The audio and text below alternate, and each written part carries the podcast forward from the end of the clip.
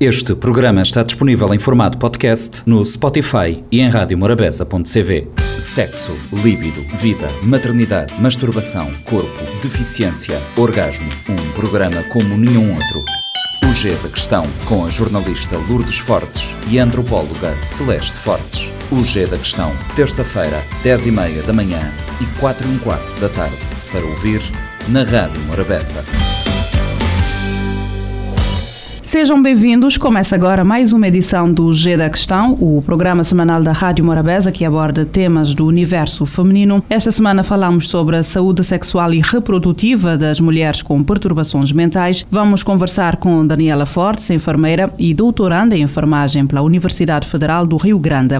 Já sabem, como é habitual no estúdio, está sempre a antropóloga Celeste Fortes, a quem pergunto o motivo da escolha deste tema. Celeste. Olá, Milu. Olá, Daniela. Uh, porquê? Porque os direitos sexuais e reprodutivos devem ser uh, entendidos como parte integrante dos direitos humanos. Uh, mas conforme vamos ver com, ou vamos poder ver com a conversa com a Daniela, Uh, conhecer o estado da questão em Cabo Verde é muito importante, particularmente no que toca aos direitos sexuais e reprodutivos das mulheres com transtornos mentais e vamos tentar, sobretudo, focar na questão da liberdade sexual e reprodutiva destas mulheres. Daniela, obrigada por estares conosco no G da Questão. Antes de avançarmos para a questão sexual, começamos por perceber o que é que significa doenças mentais. O que são, como é que chegamos a este conceito? A doença mental um, se refere a uma condição de saúde onde nós vamos encontrar uh, algumas mudanças nos, uh, nas funções mentais.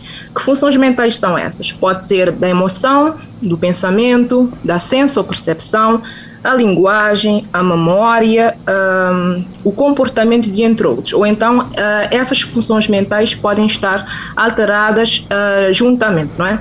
E então, dependendo uh, do tipo de transtorno mental que a pessoa apresenta, pode ter algumas funções mentais mais alteradas em umas do que em outras. Por exemplo, a esquizofrenia vamos encontrar mais alterada a senso-percepção, o pensamento.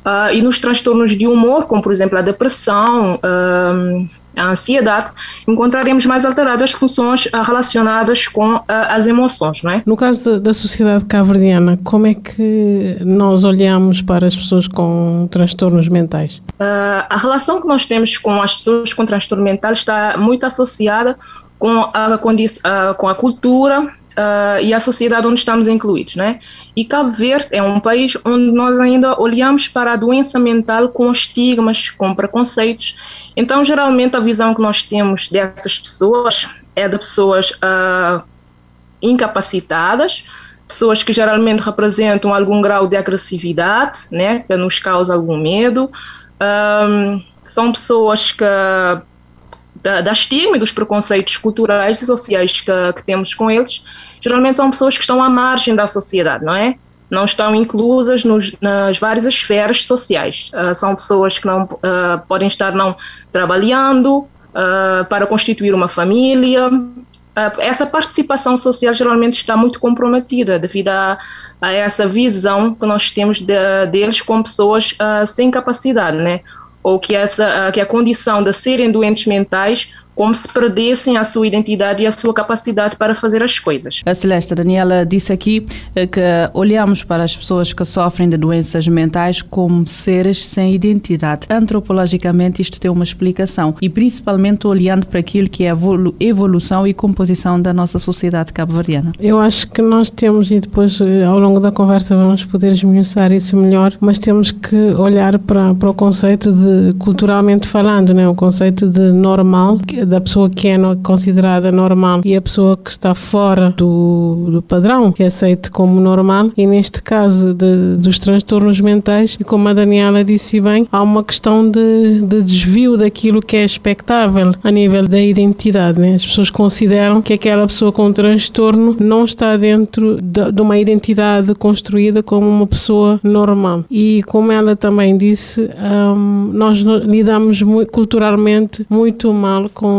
com, pessoas com transtornos mentais. Não conhecemos estes transtornos, não sabemos como lidar e depois eu também queria pegar nessa questão do medo, né, que a Daniela frisou. Nós temos estado a ver no programa, o desconhecimento gera sempre algum medo e quando há, há este universo do desconhecido, gera sempre ao lado dessa questão da, da ausência de identidade também o medo. Uh, Daniela, as doenças mentais afetam tanto homens como mulheres. Uh, neste caso, olhamos especificamente para a situação das mulheres. As mulheres que sofrem doenças mentais estão mais vulneráveis e a sensação que temos ou a percepção que se tem é que não tem o apoio social. De uma forma geral, a saúde mental em Cabo Verde ainda está uh, um pouco aquém do esperado, não é? Uh, ainda falta investimentos, uh, falta mais apoios, quer em níveis de políticas públicas, como capacitação dos próprios profissionais de saúde, mas também há que trabalhar a questão uh, social, a questão cultural, né? a forma como a sociedade olha para os doentes mentais. E então, quando falta, eh, quando nós ainda temos essa visão estigmatizante da pessoa com transtorno mental, ehm, eles vão ficar sempre à margem da sociedade, não é? E então, a mulher com transtorno mental, uh, muito semelhante à forma como uh, vemos o homem com transtorno mental, mas elas apresentam algumas especificidades, né? principalmente nas questões de muitas vezes nós associamos a mulher com transtorno mental como uma pessoa mais vulnerável e passível de ser vítima, e o homem, muitas vezes, nós o associamos mais como uma pessoa agressiva, não é? Então, uh, faz-se necessário né, trabalhar as questões culturais, a forma como nós uh, lidamos com a doença mental. Embora seja algo que, por tratar-se da cultura, pode ser que seja algo que leva mais tempo, mas é passível de mudança desde que haja intervenções que, que trabalhem né, com essa questão sociocultural, né, uh, passando informações para as pessoas, saber o que é transtorno mental, como lidar com as pessoas com transtorno mental, uh, apostar para uh, ressignificar o que é saúde mental em Cabo Verde, o que, o que caracteriza uma pessoa com saúde mental para podermos entender que uma pessoa com, saúde, eh, com problemas mentais é semelhante a uma pessoa, por exemplo, com outra patologia, como a hipertensão, como um cardiopata. Então, isso não, não difere essas pessoas das outras pessoas da nossa sociedade. É só uma questão de saúde que pode ser perfeitamente tratável, né?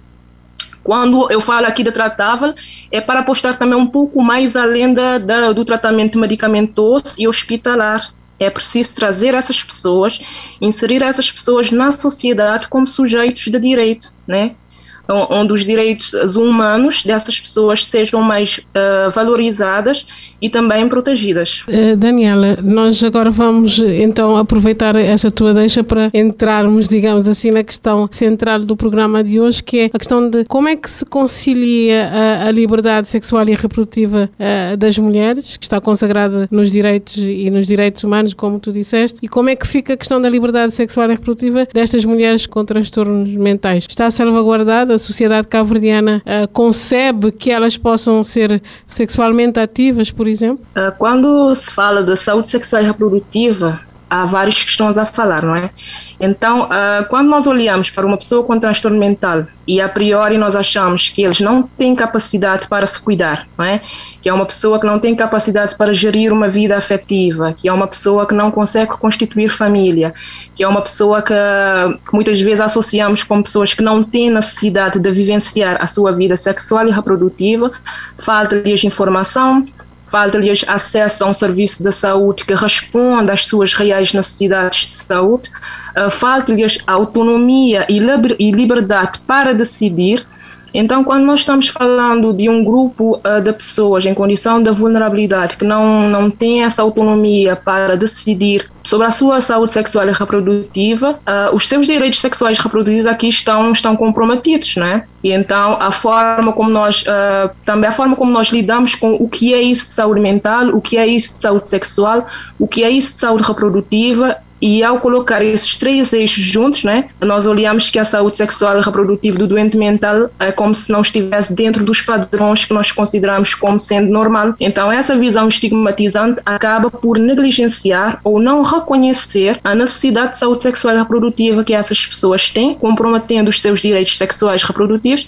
e os seus direitos humanos, né, uma vez que uh, os direitos sexuais e reprodutivos são intimamente interligados com os direitos humanos. Tocaste num ponto que eu acho que é essencial para nós e para, para a audiência perceber. Tu uh, defendes, é, és investigadora nesta área, então defendes que, que essas mulheres têm direito a uma vida sexual uh, plena e ativa, que vai um pouco na contramão do que a sociedade uh, considera. Né? Elas não têm competências para cuidarem da sua vida sexual e, e reprodutiva.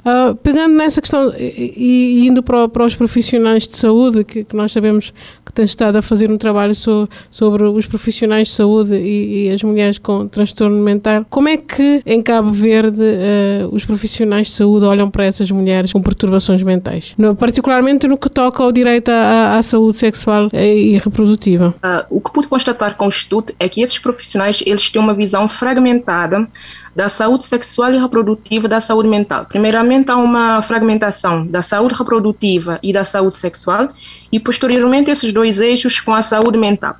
Então, quando olham para a saúde sexual e reprodutiva da mulher com transtorno mental, uh, do discurso apresentado por esses participantes, é que o controle, uh, que o foco é o controle da natalidade. Né? Então, a saúde sexual e reprodutiva é muito mais abrangente do que só uh, parir ou, ou só ter relações sexuais, né? E então, quando o foco é o controle da natalidade, é prevenir para que essas mulheres não venham a, a, gerar filhos, porque há essa noção de que elas não, não serão capazes para cuidar de si, cuidar de um terceiro, que essas mulheres geralmente são uh, são dependentes da família, que ter um filho vai gerar uh, encargos para a família. Então, essa visão acaba por comprometer uh, a assistência dispensada nestes serviços de saúde, né? onde o que é saúde sexual e reprodutiva fica muito resumido para controle da natalidade, para aquilo que é. Um, e é uma, é uma atenção geralmente fragmentada, é uma atenção geralmente temporariamente delimitada, é? que geralmente acontece mais quando essa mulher já está grávida e procurar um serviço de saúde, a família procurou o serviço de saúde, ou quando a família trouxe essa mulher para prevenir que ela venha engravidar, né? então para, uh, para fazer uh, uso de, de, um método contraceptivo. E então um, essa visão estigmatizante, essa visão de não reconhecer a capacidade para essa mulher de se autocuidar, compromete a assistência, né? O profissional de saúde não vai fazer uma educação para a saúde, não vai fazer uma educação sexual. Uh, esse cuidado não é dirigido para a mulher, o foco aqui de cuidado não é a mulher, e sim as expectativas da, da família, as expectativas da sociedade, as expectativas do profissional de saúde e então uh, é um cuidado que acaba negligenciando a saúde sexual e reprodutiva dessas mulheres. Terminamos assim mais uma edição do G da Questão. Voltamos para a semana com o mesmo tema e com a mesma convidada. Até lá. Sexo, líbido, vida, maternidade, masturbação, corpo, deficiência, orgasmo. Um programa como nenhum outro. O G da Questão, com a jornalista Lourdes Fortes e a antropóloga Celeste Fortes. O G da Questão, terça-feira, 10 e meia da manhã e 4 e um quarto da tarde, para ouvir na Rádio Morabeza. Este programa está disponível em formato podcast no Spotify e em radiomorabeza.cv.